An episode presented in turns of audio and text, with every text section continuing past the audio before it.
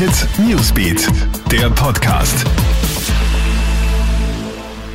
Schönen Sonntag, ich bin Madeline Hofer aus der Krone Hit News Redaktion und das sind die wichtigsten Stories für deinen Abend.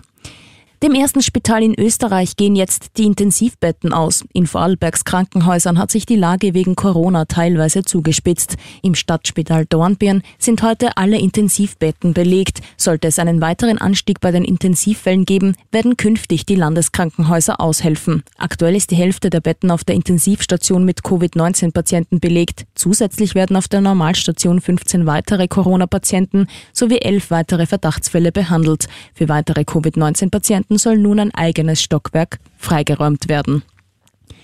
Es hagelt Kritik für die neue Lockdown-Verordnung. Diese sei laut Rechtsanwältepräsident Robert Wolf bemüht, aber noch nicht perfekt. Die Regierung zeige diesmal einen sorgsameren Zugang bei der Einschränkung der Grund- und Freiheitsrechte als noch im März.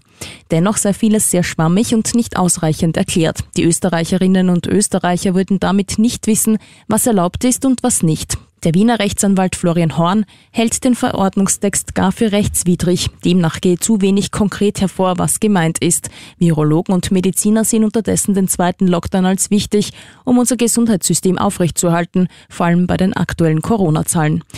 Und apropos Lockdown, der hat auch Auswirkungen auf die Christkindlmärkte. Die hätten ja eigentlich im Laufe des Novembers eröffnen sollen. Wegen der angekündigten Regelungen ist das nun aber nicht möglich. Daher haben jetzt die Organisatoren des Christkindlmarkts am Wiener Rathausplatz die Eröffnung auf Anfang Dezember verschoben. Soweit dein News Update. Check dir alle aktuellen Infos im Kronehit Newsbeat sowie laufend online auf kronehit.at. Kronehit Newsbeat, der Podcast.